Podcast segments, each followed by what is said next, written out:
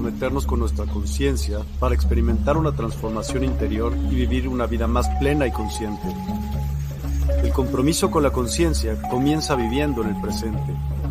Deja de lado las preocupaciones del pasado y las ansiedades del futuro.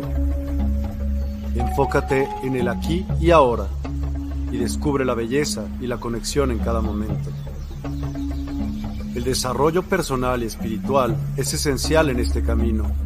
Dedica tiempo a conocerte a ti mismo, descubre tus valores, creencias y nutre tu crecimiento interior a través de prácticas como la meditación y la reflexión. Despertarás tu conciencia y experimentarás una transformación profunda. El compromiso con la conciencia no se detiene en nosotros mismos, también implica conectarnos con nuestro entorno y con los demás. Cuidemos y respetemos a la naturaleza, establezcamos relaciones significativas, practiquemos la empatía y la compasión. Juntos podemos construir un mundo más consciente y equilibrado. Únete a nuestra comunidad en Despierta. Participa en nuestros programas en vivo, donde descubrirás enseñanzas inspiradoras, técnicas de meditación y conversaciones reveladoras. Síguenos en nuestras redes sociales para obtener contenido adicional y ser parte de nuestro movimiento de despertar de la conciencia. El compromiso con la conciencia es un viaje personal, pero juntos podemos construir una comunidad consciente y transformadora. Es hora de despertar tu conciencia y marcar la diferencia en tu vida y en el mundo. Despierta tu conciencia y únete a nosotros en este emocionante viaje de transformación.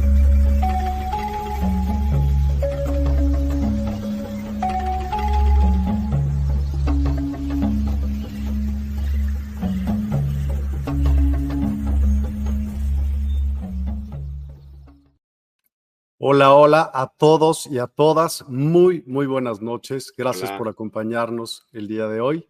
Hoy es martes 21 de noviembre y tenemos un programa y un invitado que hace ya bastante tiempo no nos acompañaba y es un placer eh, que nos acompañes el día de hoy, Javier. ¿Cómo estás? Hola, Miguel. Hola, Mónica. Muy bien. Gracias y muy amable por tu invitación a conversar esta noche de temas interesantes. Gracias. Y Moni, muy buenas noches. Gracias por estar aquí. Muchísimas gracias por acompañarnos y por siempre estar con esa actitud y esa sonrisota tan padre. Muchas gracias. Al contrario, es, es, un gusto y pues bueno, además de, se siente esta, esta vibración hermosa y pues rayados de tener aquí a, a Javier porque es como no solo una enciclopedia o una biblioteca, porque sabe mucho, tiene una gran cultura, sino que tiene un don maravilloso de saberlo expresar. No, no te lo dice desde el ego y desde, ah, yo sé mucho, no, sino eh, con una suavidad que, que, la verdad es que es maravilloso poder aprender así, así que honradísima de poder eh, compartir. Gracias. Gracias, Moni. Gracias. Javier, eh, pues hace mucho tiempo que no, te vemos por aquí y evidentemente hay muchas personas que se han unido desde entonces que antes no estaban y no tuvieron aún el gusto de escucharte en ningún aspecto. Entonces, me gustaría que nos platicaras un poco de quién es Javier y que nos, eh, bueno, que lo dijeras tú mismo, como siempre se hace en Despierta. Adelante, por favor. Ok, muchas gracias, Miguel. Mira, a ver, yo soy, mi nombre es Javier Acuña, soy un chileno que nació en esta tierra hace ya 68 años atrás. Este, eh, he hecho muchas cosas en mi vida, he trabajado, tengo una linda familia con tres hijas maravillosas.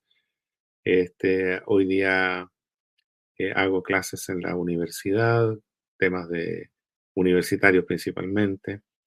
Eh, pero la pasión de mi vida es, siempre ha sido la búsqueda, la búsqueda personal, la búsqueda individual, la búsqueda de trascendencia.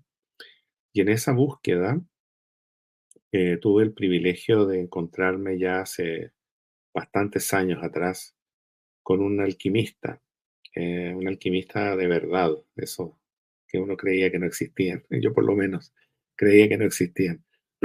Entonces, Em, ese encuentro fue para mí muy marcador en mi vida, en esta, en este, en este, en esta búsqueda permanente que, como les comento, eh, yo había iniciado desde, mi, desde, desde, pequeño, en realidad desde muy joven, comenzando a leer los libros de, esa época que eran los que más atraían a quienes buscaban, como por ejemplo los libros de Lobsang Rampa, El Tercer Ojo, este, los libros de Hermann Hesse, Demian, Siddhartha, que son libros maravillosos en la época de la juventud, y esos me abrieron esa, esa, esa, esa puerta, ese camino, que desembocó, creo yo, y así lo siento, en la ocasión en que tuve oportunidad de conocer a este alquimista, eh, con el que aprendí alquimia, eh, obviamente. Eh, y desde ese momento hasta esta fecha, mi, mi, principal actividad ha sido el estudio de la alquimia y, por supuesto, la práctica de la alquimia. Entonces, eso es lo que puedo hacer respecto de mi presentación personal. Intento dentro de lo posible, desde hace ya unos tres años atrás, eh, formamos, y digo formamos porque en esto me acompaña un equipo de dos de mis tres hijas, formamos una escuela, es una escuela de alquimia, y se llama Escuela de Alquimia Tradicional de Alto Grado, como dice aquí abajo. Este, porque mm, existe, o, eh, sí, es, un compromiso, en definitiva, que personalmente asumí con este alquimista cuyo nombre es Apiano León de Valiente. Eh, él dejó este mundo hace ya poco más de un año. Eh, es una persona mayor, ¿sí? Em, y el compromiso de divulgar la enseñanza, que él en particular em, llevó a un libro que se llama Las cuatro alas de Mercurio. Ese es un libro que está disponible a la venta en, los distintos medios, digamos, de, que existen hoy día. Y es un libro que tiene una cualidad muy especial a mi juicio, que consiste en eh, explicar la alquimia de una manera comprensible. Y eso ya es mucho decir, porque eh, la alquimia eh, en sí misma es difícil de entender. Yo eh, debo reconocer que es difícil de entender, pero cuando se explica de manera clara, sencilla, como lo hace Apiano León de Valiente en este libro que les menciono, que de todas maneras es un libro que tiene alrededor de 700 páginas, no es un libro pequeño, pero bueno, lo merece el tema. Entonces lo que hizo Apiano León de Valiente fue sintetizar, como repito, en un libro, en un solo libro, en un solo texto, sintetizar y ordenar la enseñanza alquímica tradicional. Entonces, lo que quiero decir con esto es que este conocimiento alquímico que, que Apiano León de Valiente vierte en, en, este libro, que es su obra, su obra máxima, digamos, es un libro, perdón, es un libro em, que ordena la alquimia, primero, porque los alquimistas, por tradición, siempre entregaron su conocimiento de una manera muy eh, oculta. Nunca quisieron ellos que se divulgara mucho este conocimiento. Entonces lo enredaban de propósito. El principio lo ponían al final, el final lo ponían al medio, el medio lo ponían al principio, de manera que una persona que no tuviera eh, digamos, mayores conocimientos sobre el tema, fácilmente se podía confundir. Y que de alguna forma era su, era su propósito, en realidad. El propósito de ellos era confundir. Y la verdad es que lo lograban. Entonces lo que hace Piano León de Valiente, como repito, es ordenar, colocar la instrucción alquímica en orden, eh, digamos, el más lógico y explicarla. Y por sobre todo, y eso es lo que más me atrajo a mí, en particular de, Apiano León de Valiente respecto a la enseñanza alquímica, que eh, no solamente la alquimia es un conocimiento de carácter intelectual, eh, digamos, con información, ¿no es cierto?, como, cualquier conocimiento, sino que, y lo más importante, entrega a Piano León de Valiente eh, una práctica, es decir, está la alquimia teórica y la alquimia práctica. Y esos son los aspectos eh, fundamentales para cualquier conocimiento de carácter eh, iniciático. Porque yo me atrevo a decirlo así con estas palabras, iniciático, porque efectivamente el conocimiento alquímico no es un invento de un grupo de sopladores en la Edad Media, ¿no es cierto?, que inventaron, hicieron experimentos inventaron eh, cosas. Ellos, los alquimistas tradicionales, por eso se usa la palabra alquimia tradicional. Este, mm, los alquimistas tradicionales son herederos de una enseñanza que viene de muy, muy lejos en el tiempo, eh, mucho más de lo que nosotros nos podemos imaginar. Así que eso, esa es mi pequeña presentación, Miguel, si, si te parece. Podemos pues, entrar en materia. Pues por supuesto que me parece y te agradezco mucho el tiempo y que estés aquí. Y pues comencemos con todo gusto. Me, encantaría saber cuáles son, o que nos explicaras cuáles son los orígenes históricos de la alquimia tradicional de alto grado. ¿Y qué quiere decir que sea de alto grado y no sea una alquimia X, o sea, de mediano, de bajo? Es, una, es una alquimia con apellido. ¿ah?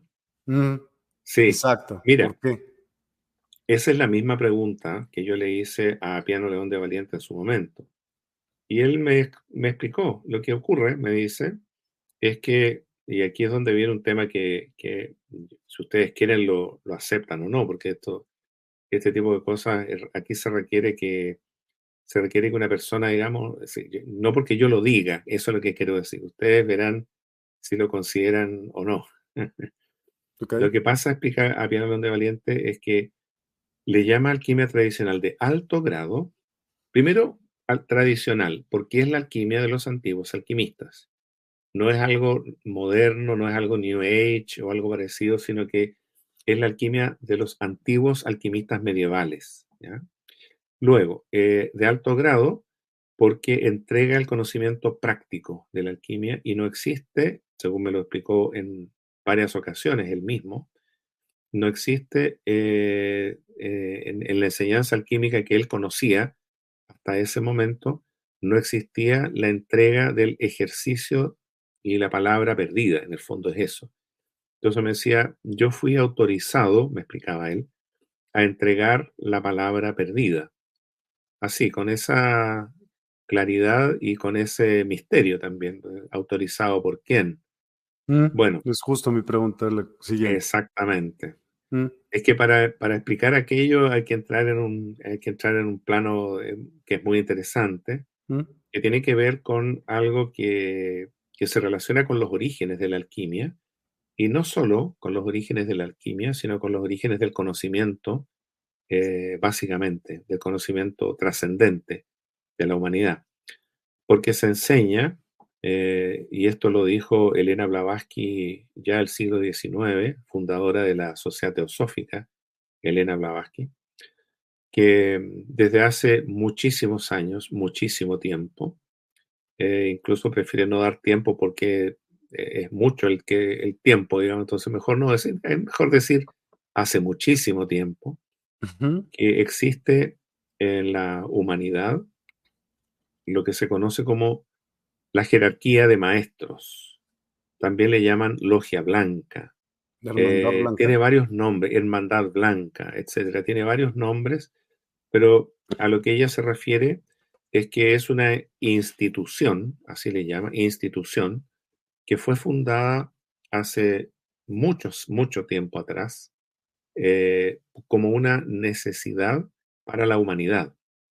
En un momento determinado, en el pasado, de nuestro pasado, pasado de la humanidad, es que la humanidad había caído muy bajo en cuanto a su pérdida de su conexión con su, con su ser espiritual, porque parten de una base que es muy eh, importante eh, expresarla al comienzo, es decir, nosotros, todos los seres humanos, todos los seres humanos, somos seres de luz, que por, una, por distintas razones, que no las vamos a explicar ahora porque no, no es el tema, pero por distintas razones, somos seres de luz que caímos en la oscuridad. Así de simple. Y eso está expresado de alguna forma veladamente, en manera, de manera mítica, digamos, como un mito, en la expulsión del paraíso terrenal que aparece en la Biblia y que aparece en todas las religiones antiguas que, ustedes busquen, van a encontrar que hay una parte, sobre todo al comienzo, en que se narra que la, que la, humanidad en algún momento dado eh, sale de, vivía en un paraíso terrenal y sale de ese paraíso terrenal y se pierde, digamos, en la oscuridad. Y está relatado, como te digo, en esto de, de estos dos árboles que había en el jardín del Edén, de acuerdo a la tradición, ¿no es cierto?, de la, de la Biblia, del Antiguo Testamento, en que había dos árboles, uno del, del, conocimiento del bien y del mal, y otro del árbol de la vida. Entonces se le hace una advertencia, digámoslo así, a, a, a Adán y Eva, que me imagino que obviamente queda claro que no eran dos personas, sino que Estamos hablando de que Adán y Eva constituían la humanidad completa, personificada en dos, en dos personas, en dos individuos. Mm. Entonces se le pide a la humanidad que no, no se acerque al conocimiento del mal, porque eso es el bien y el mal. Ellos ya conocían el bien. Entonces que no se acercaran al mal. Pero por distintas razones, la humanidad toma la decisión de conocer la oscuridad. Sin hacer, ningún tipo de juicio de valor aquí, ¿no? Simplemente eh, la humanidad decide conocer la oscuridad. Conocía solamente la luz hasta ese momento. Vivía la humanidad de una manera maravillosa, por eso se dice que vivíamos en el jardín del Edén. Todo lo teníamos, todo estaba a nuestra disposición. La humanidad avanzaba de una manera eh, continua y permanente de mano de, los, de sus guías, que eran sus maestros, guiaban a la humanidad de una manera muy armónica hacia un destino que era el destino final, que es convertirse en seres ascendidos, seres ascensionados. Entonces, la evolución de la humanidad era un, derrotero que partía de, desde etapas muy primitivas y que finalmente, guiado por estos seres, llegaba finalmente a convertirse en eh, maestros, maestros ascendidos o ascensionados. Y que mm, en este y, a eso le llaman la edad de oro, también lo vamos a encontrar de esa forma, edades de oro, eh, o, cuando la gente, más bien dicho, los seres humanos o la humanidad vivía en el jardín del Edén. Y por alguna razón, por algún motivo, eh, la humanidad decide tomar de ese fruto, del fruto prohibido. Pero ese fruto prohibido es el conocimiento, ¿no? Es el conocimiento del mal. Del mal, no, conocimiento tal cual. Claro, lo que pasa es que si tú, eh, para ser rigurosos con el lenguaje, es parte también del conocimiento, ¿te fijas tú? Eh, lo que pasa es que era, era, aparentemente hasta ese momento era peligroso en el estado de conciencia que llevaba la humanidad en ese momento, no era recomendable ir a conocer el mal. ¿Te fijas tú? Entonces, por eso es que, como una así como, así como un papá le dice a su hijo que no, que no salga a, caminar solo a la calle cuando tiene cuatro años, ¿no es cierto? Porque le puede ocurrir algo. Eh, algo así, eh, así yo lo veo. Se le había advertido a la humanidad que no estábamos preparados, como humanidad todavía, para conocer la oscuridad. Pero hay un rasgo eh, que es muy importante acá, y es el hecho de que nosotros los seres humanos, y aquí ya podemos empezar a explicar un poco de alquimia, Ah, pero, pero, perdón, me fui, que me fui por las ramas, perdón. Entonces, eh, esta jerarquía es la que guía la entrega de los conocimientos a la humanidad. Y esos, y esos guías, esos grandes maestros que siguen existiendo y que siguen acompañando a la humanidad de una manera evidentemente muy diferente a aquella época en el Jardín del Edén, eh, ellos de alguna forma eh, autorizan la entrega de ciertos conocimientos. Entonces, cuando no está autorizado, no pueden entregarlo. Y cuando sí se autoriza, entonces se entrega. Esos, a esos se refiere, a ellos se refería Piano León de Valiente cuando me decía, me, está la autorización, se me ha dado la autorización para entregar este conocimiento de esta manera. ¿Estos seres dónde se encuentran? ¿O dónde se encontraban? No, están, en están presentes, están en una dimensión distinta, pueden estar al lado tuyo en este momento. Eh, los maestros ascendidos son seres maravillosos que están presentes permanentemente eh, y nosotros no tenemos acceso a un contacto directo con ellos, eh, no porque ellos no quieran, es porque nosotros todavía no estamos lo suficientemente preparados nomás. Por ello, nosotros ojalá estuviéramos en contacto constante con ellos, porque así seríamos eh, susceptibles de recibir sus enseñanzas y su guía. Pero la medida, vibración. Exactamente, son niveles vibratorios.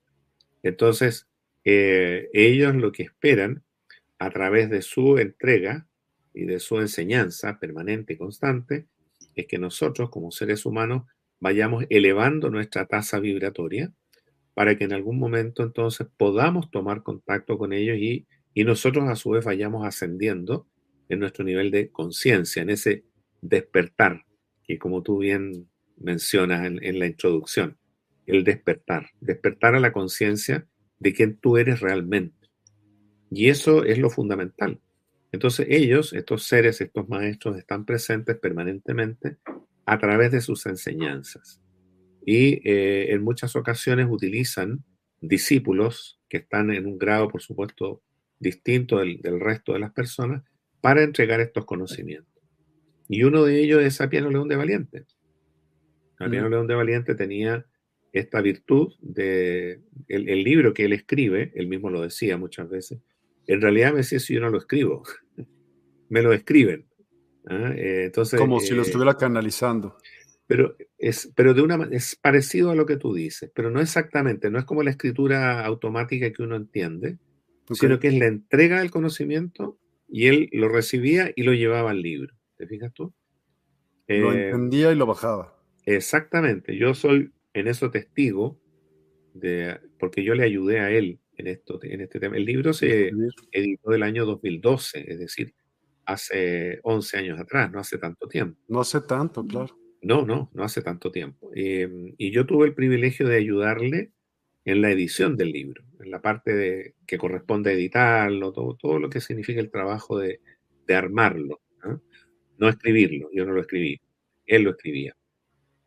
Entonces, yo soy testigo de que para escribir una página del libro se demoraba a veces uno o dos días enteros, porque él se preocupaba mucho de que la información que estuviera en el libro fuera exacta, que no hubiera errores. Entonces, era en eso tremendamente meticuloso. De hecho, se demoró 20 años en escribir el libro.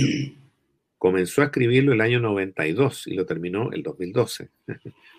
Bueno, pero lo que, lo que te quiero comentar con esto es que, claro, ahí hay un, hay un claro ejemplo de un discípulo altamente avanzado, como Apiano León de Valiente, que entre paréntesis no es un hombre de nacimiento. Los alquimistas se caracterizan, siempre se caracterizaron en que no entregaban su nombre de nacimiento, siempre usaron seudónimos. Mm. Esa es una tradición, una tradición alquímica. ¿Da Vinci era, era alquimista? ¿Perdón? ¿Leonardo da Vinci era alquimista? Se dice que él era alquimista. Se dice que era alquimista. Y de hecho, en muchas de sus obras hay ciertas huellas, eh, pequeños detalles que muestran que tenía un conocimiento alquímico bastante avanzado también.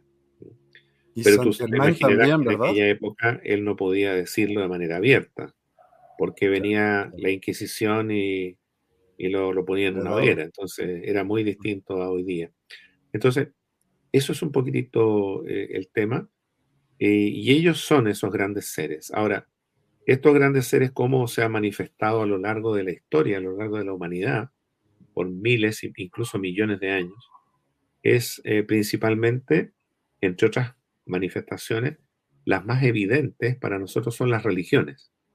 Los grandes fundadores de religiones han sido los llamados avataras o enviados o salvadores, son los nombres que se les da también, y ellos han sido estos llamados enviados de esta jerarquía. Y estos seres, eh, estos enviados, que son seres maravillosos, extraordinarios, hay que, hay que hacer un detalle al respecto, hay que mencionarlo. Estos seres, estos avataras, estos discípulos así elevados, fundadores de religiones, fueron como, como nosotros, exactamente como nosotros en su momento. Seres humanos, con todos sus defectos, ¿no es cierto?, y virtudes que lograron ir avanzando en este desarrollo hasta convertirse en eh, maestros ascensionados y algunos de ellos tomar el rol de un avatar, de un enviado, de un mesías, qué sé yo, son diferentes nombres que se le pueden dar. Entonces, la huella de la jerarquía de maestros se puede ver de manera más evidente en las religiones. Ahora, hay que hacer una salvedad inmediatamente. Aquí yo tengo que hacerla. Estos grandes eh, fundadores de religiones, digamos Jesucristo, obviamente, para, para nuestro mundo cristiano occidental, Krishna, el Buda, este, bueno, está Mahoma, está Moisés, eh, son grandes fundadores de, religiones ellos.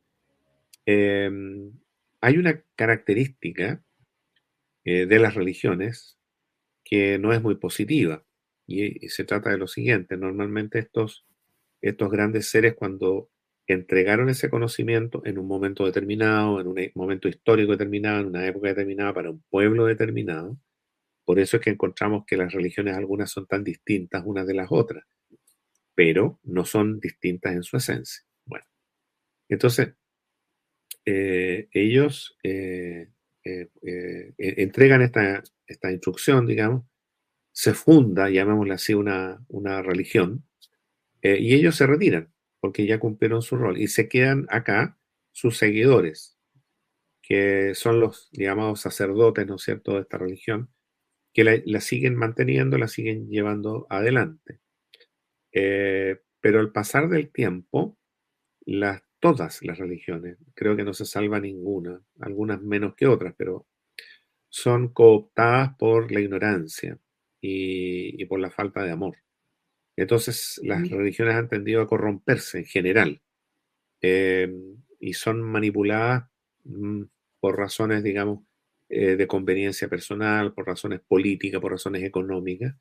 Entonces, finalmente, la religión que en un comienzo cumplía un rol muy importante para la humanidad, deja de cumplirlo por este error que cometen eh, los seguidores. Pero bueno, y por eso es que tienen que volver, cada cierto tiempo regresan estos seres, los avataras, eh, para restaurar ese conocimiento que ya se había perdido. Entonces, más o menos dicen ellos, cada dos mil años tiene que regresar una avatara para entregar este conocimiento y restaurar esa verdad que se había ido perdiendo.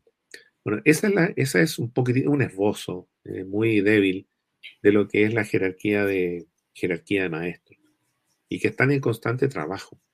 Entonces la alquimia, ahora, para irnos un poquitito al origen de la alquimia, la alquimia tiene ese origen, es un origen que viene de esos misterios, Em, se, narra que eh, la alquimia llega al mundo cristiano occidental en manos de los templarios.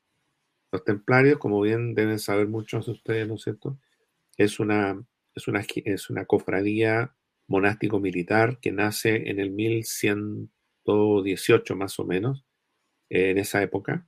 Eh, y son un grupo de monjes guerreros que al principio eran nueve caballeros que llegan a Jerusalén cuyo objetivo era proteger a los este, peregrinos que iban, que peregrinaban a Tierra Santa, a Jerusalén. Entonces, estos, estos peregrinos eran asaltados muchas veces en el camino, eran asesinados, robados, qué sé yo, y era muy complicado todo el tema. Imagínense ustedes, si ustedes toman el mapa, se dan cuenta que el camino entre Europa y el Medio Oriente es un largo camino. Unos iban en barco, pero no era muy fácil, otros iban por tierra.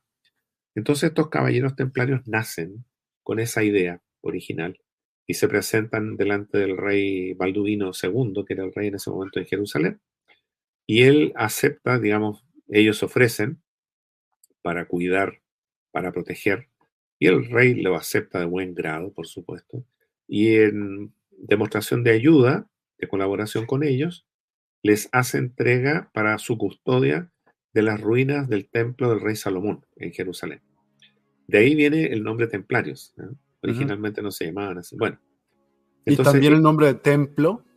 De ahí viene, por el templo del rey Salomón. Claro. Ellos originalmente eran los pobres caballeros de Cristo, así se llamaban a ellos mismos. Entonces después se llamaron los pobres caballeros de Cristo del templo del rey Salomón. Un poco largo el nombre, pero, así era. Y después se conoció como los templarios, simplemente.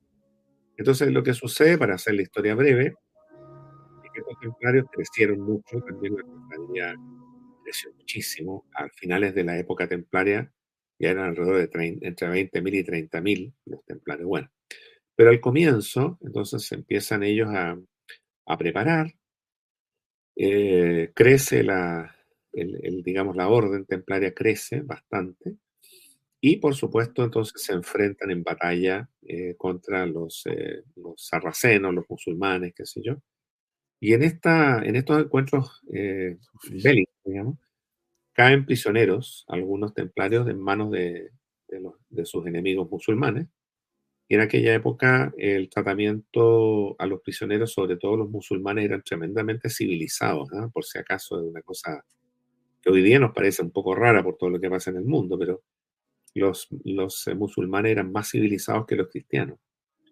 Mm. Eh, y no mataban necesariamente a sus prisioneros, sino que los mantenían prisioneros, digamos y establecían nexos, relaciones de amistad. Y en esa relación de amistad eh, caen prisioneros de un grupo, de una secta, aunque no me gusta usar la palabra secta, pero se llama la secta de los sufíes, que todavía existe, que eran guerreros musulmanes.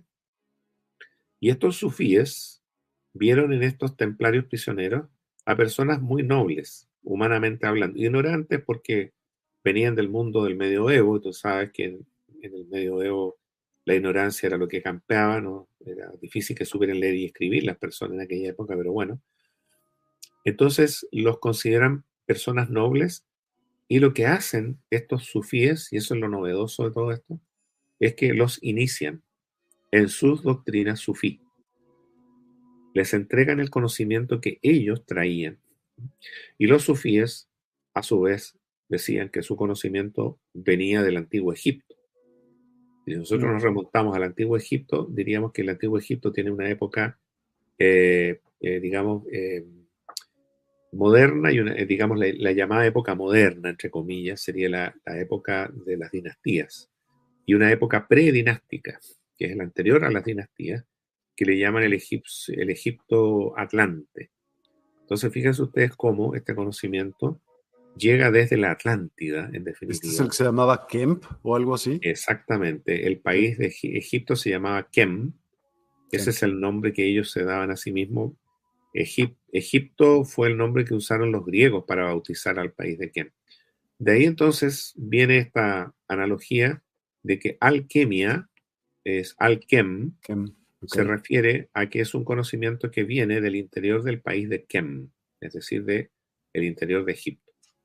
Esa es un poquitito una historia. Bueno, los templarios entonces después trajeron este conocimiento a Europa, con todo lo que después sabemos, que ya es bastante histórico, eh, pero que es muy interesante porque estos templarios a su vez, entonces, cuando llegan a Europa, toman contacto con eh, los constructores de la época, que eran los picapedreros o los masones, eh, estamos hablando de Francia, eran los franc masones, constructores libres, franc masones. Y para construir sus iglesias, sus, eh, sus, sus templos, y establecen una muy buena relación con estos constructores. Y tan buena fue esa relación que los templarios, a su vez, iniciaron a estos masones en su conocimiento. Les entregaron el conocimiento que traían heredados de los sufíes. Y de ahí entonces nace una, una masonería que se conoce con el nombre de masonería operativa. Tiene una masonería diferente a, incluso a la actual y a la anterior, en donde ellos entonces eh, aplican estos conocimientos recibidos por parte de los, de los templarios, los aplican en su profesión. Y aplicándolo en su profesión, eh, bueno, se, desarrolla muchísimo la arquitectura. Fíjense ustedes que el impacto cultural que tuvo fue tan fuerte que ahí es donde nace las llamadas iglesias góticas o catedrales góticas, o el estilo gótico de construcción, que hasta ese momento no, se, no, existía. Entonces, el estilo gótico de construcción es completamente diferente a lo tradicional. Eh, iglesias mucho más, y catedrales mucho más luminosas, más altas, más espaciosas, con ventanales que hasta ese momento no existían en, las catedrales, en las iglesias. Eh, bueno, con una dificultad enorme cuando uno visita las catedrales góticas, eh, actualmente que están en Europa, uno las ve y dice, pero ¿cómo, cómo pudieron llegar ahí arriba esta gente con, con esta tecnología? Bueno, estos conocimientos entregados por los templarios se dice que permitieron este tremendo desarrollo de, los, eh, de, la construcción y, este nuevo estilo muy distinto, muy diferente, y lleno de símbolos, la, cantidad de símbolos masónicos alquímicos que, van que vamos a encontrar hoy día dentro de las catedrales góticas es enorme, está llena de símbolos, de símbolos eh, alquímicos. Y por otro lado, y en paralelo, eh, a sus amigos también fueron iniciados, los amigos de los templarios, quiero decir, fueron iniciados por los templarios en estos conocimientos. Y de ahí nacen los alquimistas. Entonces los alquimistas justamente eh, nacen a raíz de este conocimiento recibido y ellos empiezan a, usando estos conocimientos, empiezan a investigar. Eh, y bueno, se desarrolla la alquimia y la alquimia en paralelo eh, desarrolla una, una, línea que se separa de la alquimia propiamente tal, que se llaman los, los espagiristas. Y los espagiristas se dedicaban más que nada a la experimentación con cosas para solucionarle problemas a, las personas, digamos, el remedios, y de ahí nace la ciencia química años después. Pero después se, pero se mantiene la línea central, que es la alquimia propiamente tal, que es un desarrollo espiritual. Y esa es la línea que sigue a Pieno León de Valiente, el desarrollo espiritual. No la espagiria ni, tampoco la construcción de catedrales, sino que la, alquimia tradicional. Y esa es la que eh, desarrolla a Piano León de Valiente en este libro y que lo toma a partir de toda la enseñanza de los antiguos alquimistas, que después de eso vino una, una, verdadera explosión, digámoslo así, de alquimistas en Europa, muchos alquimistas, ocultos, muchos de ellos ya sabemos por qué, pero hay muchos textos alquímicos muy interesantes que evidentemente se nota ahí la mano del conocimiento que manejaban y por supuesto, como decíamos al comienzo, muy oscuro, sin nada ninguna claridad para explicarlo. Al contrario, ellos como se tenían que esconder, escondían todo, lo escondían con símbolos extraños, con, con, con, cosas muy, con palabras raras, qué sé yo. Entonces, básicamente eso es un poquitito la historia de cómo aparece la alquimia acá y cómo la alquimia tiene una raíz, entonces, en los conocimientos tradicionales herméticos de la antigüedad. Por lo tanto, entonces, cuando nosotros eh, hablamos de alquimia, nosotros decimos que es un conocimiento heredado de los maestros de sabiduría. ¿Que estuvo oculto mucho tiempo? Así es, estuvo oculto mucho tiempo. ¿Que hoy día se puede entregar? Así es, hoy día, hoy día se puede entregar. Entonces, para ahora, eh, habiendo ya dado una miradita a lo que es el tema histórico, eh, me voy a permitir mencionar algunos aspectos relacionados con la doctrina alquímica. ¿En la actualidad? Claro, la doctrina, lo, que es la, la enseñanza misma. Me parece, sí. podríamos decir nosotros el aspecto místico de la alquimia. Porque está el aspecto histórico, el aspecto eh, mítico de los mitos, ¿no es cierto? Los templarios, todo lo que pasaba, lo que ocurría con los masones. Y el aspecto místico vendría a ser la enseñanza implícita en su esencia. Entonces, eh, podríamos decir nosotros que a ver, lo que explica, como todas las, grandes filosofías y también las religiones, lo explican desde el comienzo. Ellos dicen, los alquimistas, que en el principio, y en esto se parece mucho al Génesis bíblico, en el principio eh, solamente existía el uno sin segundo, la causa sin causa. Cuando todavía nada existía, solo existía la causa sin causa. Y em, a esta los alquimistas le daban el nombre de el innominado, es el que no tiene nombre. Entonces relata que el innominado crea al, a la luz, crea la luz.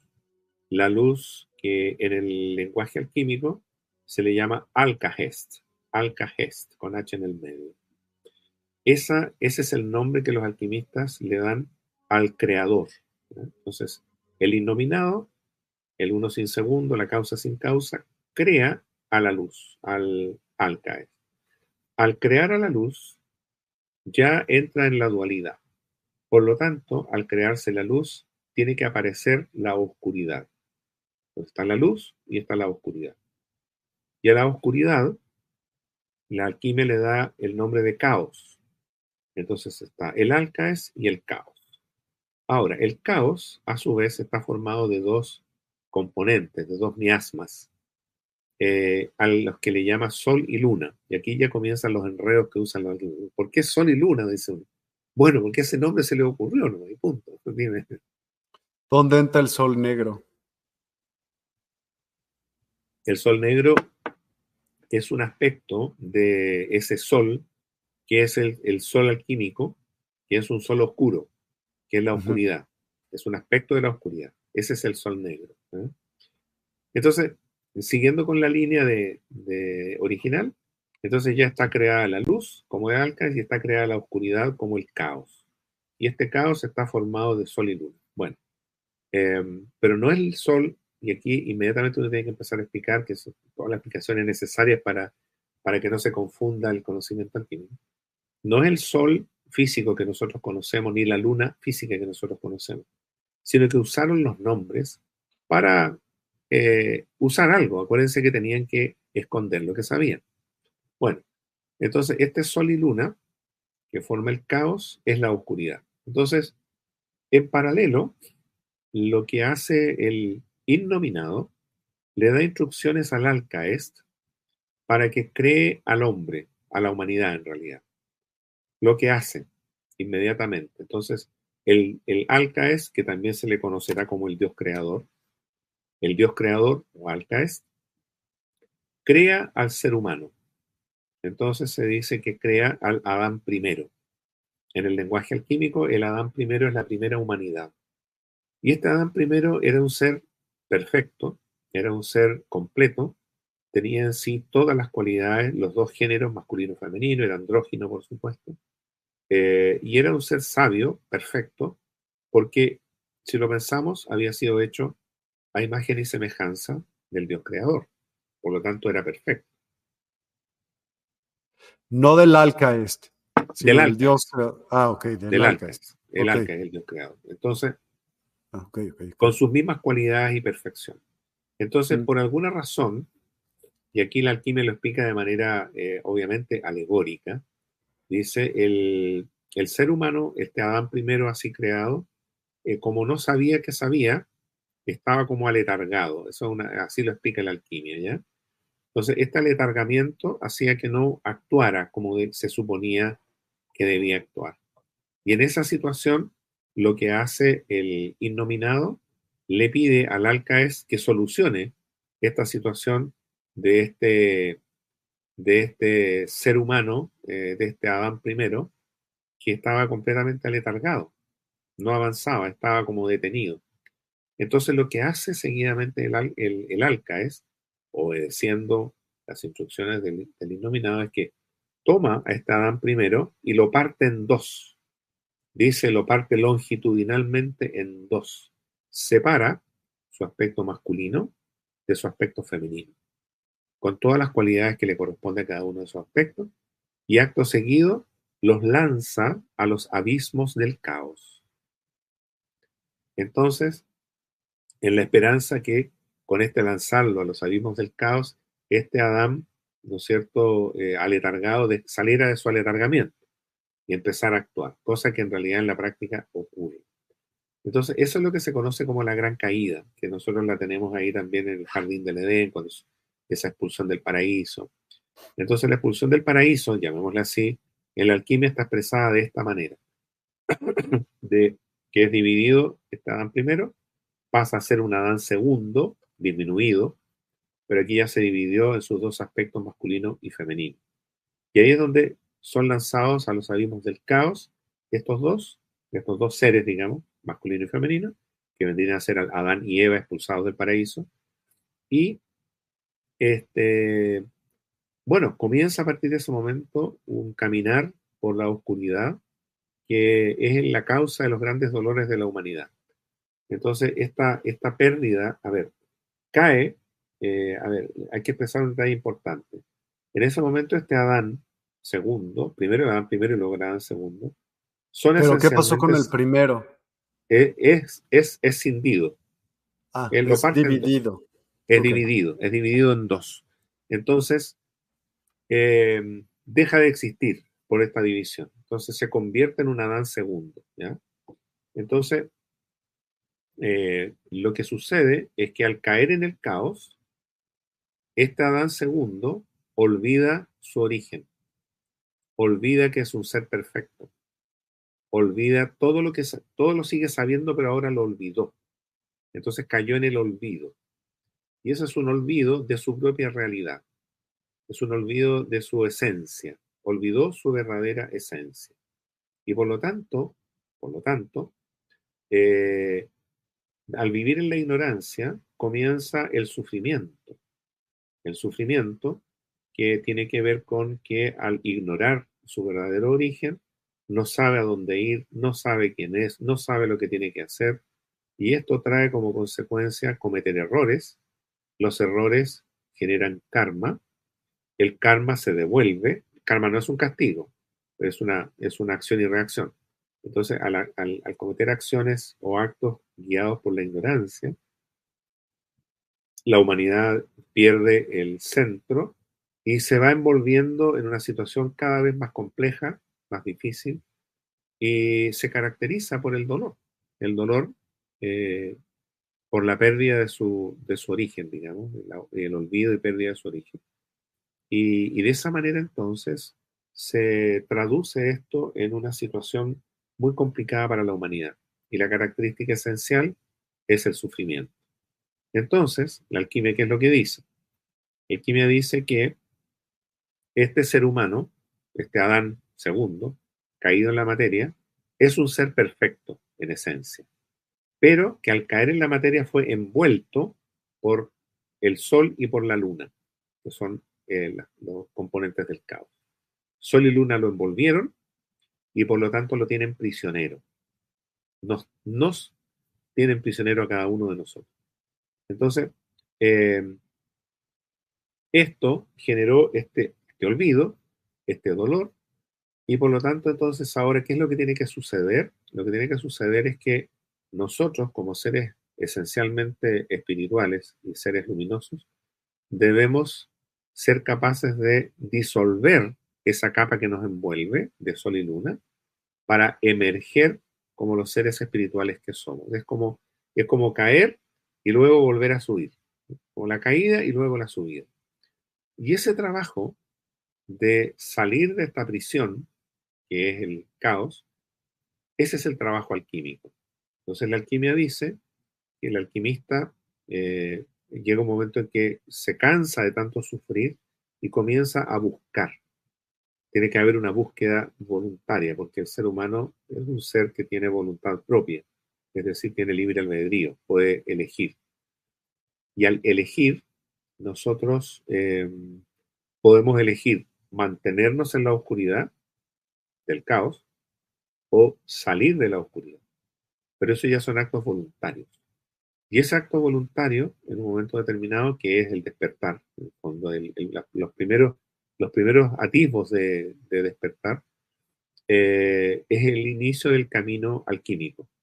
Y ese camino alquímico se inicia a través de un trabajo que se conoce con el nombre de eh, el uso de la palabra perdida o el solve et coagula, que es el, eje central del trabajo alquímico, el trabajo del desarrollo de eh, la espiritualidad interna para ir deshaciendo esa prisión que tiene, que nos tiene, valga la redundancia, prisioneros, una prisión que nos tiene prisioneros. Entonces, yo podría, eh, tratando de explicar, podría decir que la alquimia, que nosotros estamos prisioneros, ya lo, ya lo sabemos, en una suerte de celda, ¿no es cierto? Algo así. Y que esa celda tiene una cerradura muy, muy difícil de abrir. Eh, la alquimia nos explica el mecanismo de la cerradura, nos explica el mecanismo del encierro. Entonces, de esa manera, podemos fabricar la llave que abrirá la celda. Eso es un poco mi manera de expresar qué es la alquimia. Nos enseña a hacer la llave que abrirá la puerta o la, reja a nuestra cárcel y nos dará la libertad. Y eso es todo el conocimiento alquímico, es toda la doctrina alquímica que, que explicada con mucho detalle, eh, eh, parte por parte, pero que esencialmente tiene que ver con la comprensión de que somos seres espirituales, primero que nada, seres espirituales, que estamos encerrados en una prisión de materia y que debemos alcanzar la libertad a través de nuestro esfuerzo y de nuestro trabajo. Y eso es un trabajo individual, eh, de carácter esencialmente espiritual, y que libera al hombre y la mujer, definitivamente de las cadenas de la ignorancia. He tratado de ser lo más sintético posible, hay mucho detalle no explicado, yo confieso que falta mucho por explicar, pero yo diría que eso es como la esencia, lo esencial. Y el trabajo alquímico, entonces, como de momento, se resume en dos aspectos. Uno, comprender qué es lo que pasa con nosotros, qué es lo que pasa con el ser humano, y luego, por otro lado, entender cómo se soluciona, digámoslo así, el problema de la prisión en la que estamos eh, encerrados. Eso es básicamente en grandes, a grandes líneas y en grandes resúmenes, digamos. Porque ya se nos termina el tiempo. Una última pregunta te quería sí, hacer. La alquimia se asocia a menudo con la transformación de materiales y la búsqueda de la piedra filosofal. Claro. ¿Qué es esta piedra filosofal? Es dentro de la doctrina alquímica, eh, se dice que nosotros los seres humanos somos una piedra bruta al comienzo, cuando estamos, cuando estamos absolutamente apretados y, constreñidos por la materia.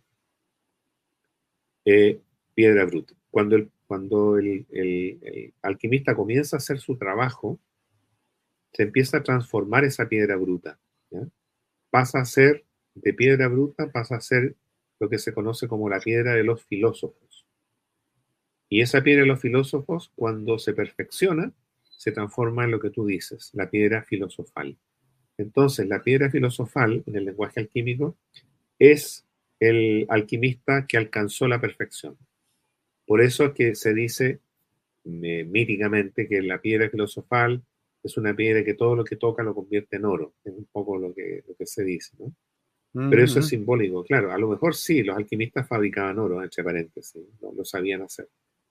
Eh, pero no era su labor esencial, no era lo que les importaba.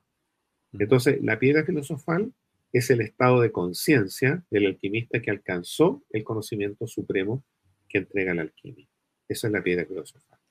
Gracias. Oye, Javier, una... adelante. adelante, adelante. Una pregunta nada más. Oye, oye, Javier, ¿y qué estás haciendo y qué está haciendo la escuela de alquimia tradicional para llegar a, más eh, a gente más joven, porque estos conocimientos, eh, digo, habiendo este, este bombardeo de, redes y de música y de modas y cosas eh, de esta, de esto todo, todo rápido, se me fue la palabra, de esta, todo sea rápido, ¿cómo llega la alquimia tradicional? ¿Qué estás haciendo en eso? Porque me parece básico, es importantísimo. Pero ¿cómo a un joven le puede interesar esto? Cuéntame. Sí, no, sí, de hecho de hecho, sí es. Lo que nosotros hemos hecho, eh, un poco este, honrando este compromiso de difundir el conocimiento alquímico, ha sido justamente crear la escuela. Eh, nosotros difundimos el conocimiento alquímico a través de las redes de alquimia de alto grado, ¿no es cierto? Ya sea en, en Instagram, que es donde tenemos ya alrededor de 96 mil seguidores, que es un número bastante alto. Nunca nos imaginamos que íbamos a tener tantos seguidores. Eh, en YouTube también, y en, y en eh, Instagram, bueno, Instagram, YouTube y Facebook. Em, eso por una parte. Eh, y tenemos bastantes alumnos. Hemos hecho ya, fíjate tú que la semana pasada terminamos el grupo, el curso número 13 de estudiantes que desde que partimos, en tres años. Y más o menos en total, eh, hay una cantidad importante de estudiantes que ya pasaron por nuestra escuela, que aprendieron los conocimientos alquímicos esenciales, aprendieron a hacer el sol de coagula.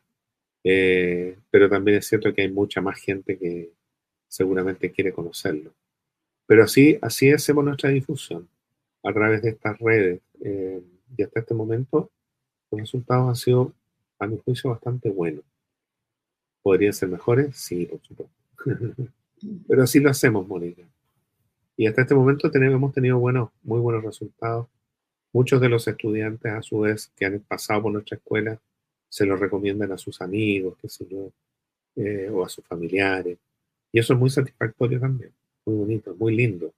La labor de docencia, que a mí me gusta muchísimo, eh, es muy satisfactoria. Por lo menos a mí me produce mucha satisfacción. Pues buenísimo, esa más o menos era mi pregunta, de cómo pueden las personas eh, aprender eh, hoy en día esto, pues a través de, su escuela, ¿no? Claro, bueno, nosotros lo que hacemos es justamente, tenemos, tenemos estructurado un curso mm. de 10 sesiones, dura 10 semanas, uno por semana, en donde al estudiante se le entrega todo el conocimiento alquímico en el aspecto teórico, por supuesto que estábamos conversando hace un rato atrás, em, y además se les entrega el ejercicio alquímico por excelencia que transforma esta teoría en algo práctico. Eso es básicamente, eso, eso es lo que es la esencia, digamos, de, la entrega, nuestra, nuestra entrega del conocimiento alquímico a nuestros estudiantes. Les enseñamos la teoría y la práctica de la alquimia. Eso es básicamente.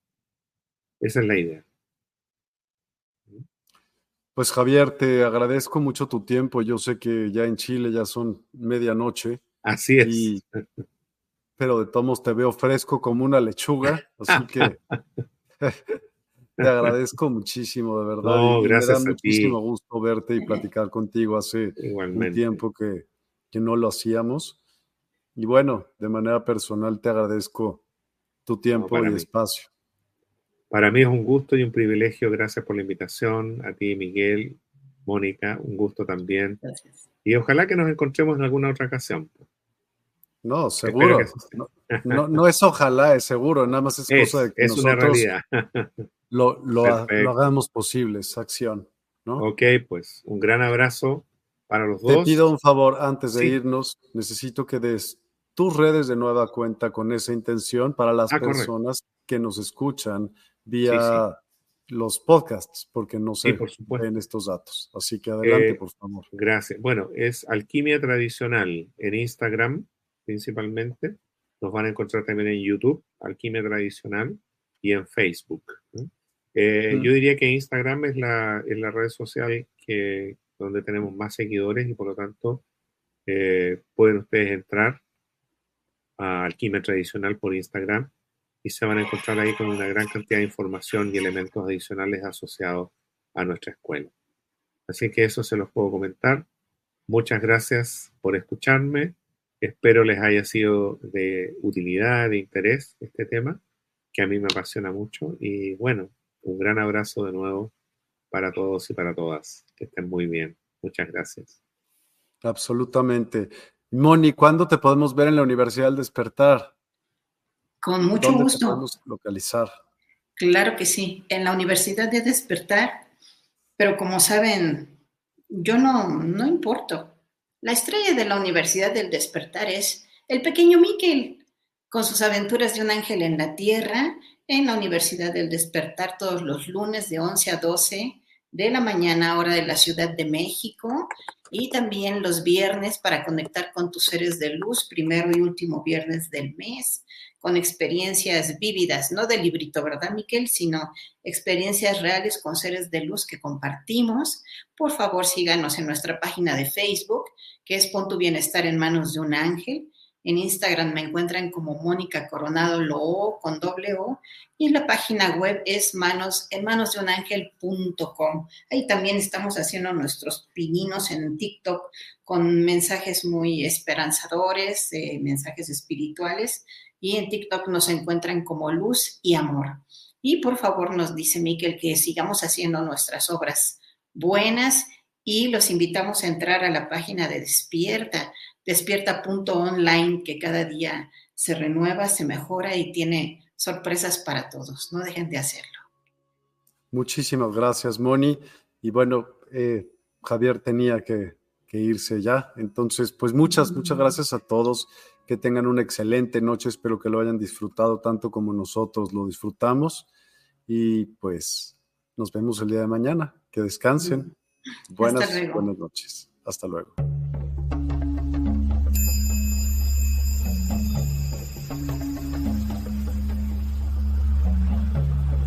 Despierta tu conciencia.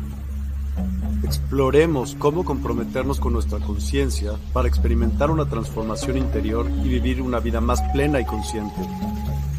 El compromiso con la conciencia comienza viviendo en el presente. Deja de lado las preocupaciones del pasado y las ansiedades del futuro. Enfócate en el aquí y ahora y descubre la belleza y la conexión en cada momento. Desarrollo personal y espiritual es esencial en este camino. Dedica tiempo a conocerte a ti mismo, descubre tus valores, creencias y nutre tu crecimiento interior a través de prácticas como la meditación y la reflexión. Despertarás tu conciencia y experimentarás una transformación profunda. El compromiso con la conciencia no se detiene en nosotros mismos, también implica conectarnos con nuestro entorno y con los demás. Cuidemos y respetemos a la naturaleza, establezcamos relaciones significativas, practiquemos la empatía y la compasión. Juntos podemos construir un mundo más consciente y equilibrado. Únete a nuestra comunidad en Despierta. Participa en nuestros programas en vivo, donde descubrirás enseñanzas inspiradoras, técnicas de meditación y conversaciones reveladoras. Síguenos en nuestras redes sociales para obtener contenido adicional y ser parte de nuestro movimiento de despertar de la conciencia. El compromiso con la conciencia es un viaje personal, pero juntos podemos construir una comunidad consciente y transformadora. Es hora de despertar tu conciencia y marcar la diferencia en tu vida y en el mundo. Despierta tu conciencia y únete a nosotros en este emocionante viaje de transformación.